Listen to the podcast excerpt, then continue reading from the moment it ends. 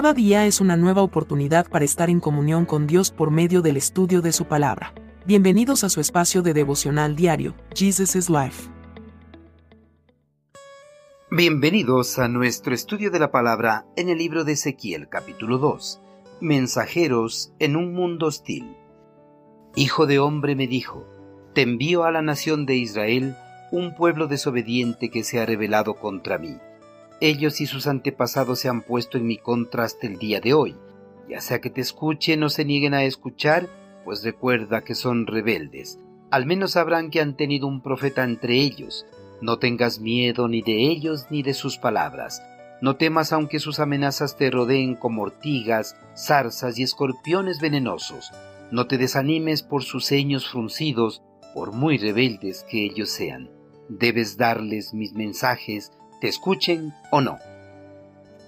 Desde el momento que el pecado se introdujo en este mundo, los hombres viven en constante rebeldía ante el eterno Creador, ya que ellos rehusan vivir bajo su gobierno y autoridad. El pecado que gobierna su interior les ha hecho rebeldes y desobedientes a los mandatos divinos. Ante este mundo rebelde y desobediente, el Señor de los ejércitos celestiales ha levantado a sus siervos para que lleven su mensaje pese a la negativa que ellos puedan mostrar.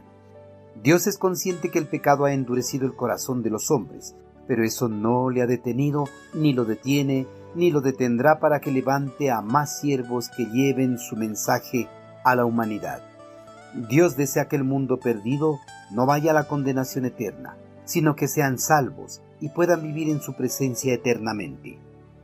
Dios, por su profundo amor por su pueblo, durante su destierro en Babilonia, llamó a Ezequiel para que sea su vocero, su contacto entre el pueblo cautivo de Israel y él. El profeta escuchó la voz de Dios y enseguida se levantó y atendió la voz del Supremo Creador. Dios cada día dirige sus palabras a cada uno de sus siervos, les habla a través del Espíritu Santo que mora en su interior, pero muchas veces por los trajines de la vida presente no escuchan a esa voz y piensan que Dios no les habla. Algunos creyentes desean escuchar una voz como de trueno, una voz que retumbe en sus oídos para obedecer y atender a sus palabras. Dios constantemente habla a sus hijos, pero no por una voz audible, sino por la voz de su Santo Espíritu.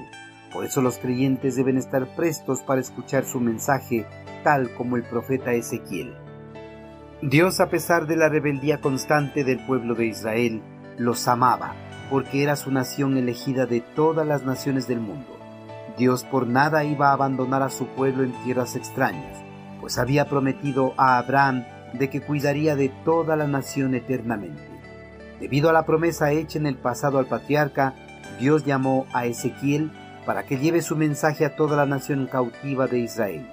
El Señor por medio del profeta pretendía restablecer nuevamente la relación que había sido rota por el pecado y la rebeldía de su pueblo. Pese a la rebeldía del hombre, Dios no lo abandona a su suerte. Por eso día tras día levanta a sus siervos para que lleven su mensaje reconciliador.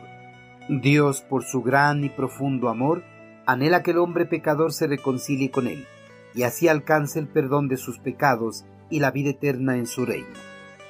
Dios, como su creador, Conocía el corazón de los israelitas, sabía que la tarea de Ezequiel no iba a ser nada fácil, pues el corazón de ellos no había cambiado en nada al corazón de sus antepasados, seguían siendo obstinados y rebeldes a pesar de los castigos que había enviado sobre la nación.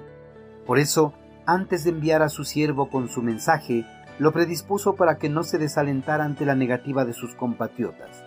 Llevar el mensaje de Dios al pueblo pecador no es una tarea fácil, pues sus corazones endurecidos no quieren escuchar el mensaje de Dios, y no solo eso, sino que buscan como amedrentar a los mensajeros para que desistan de seguir adelante compartiendo el mensaje de la cruz.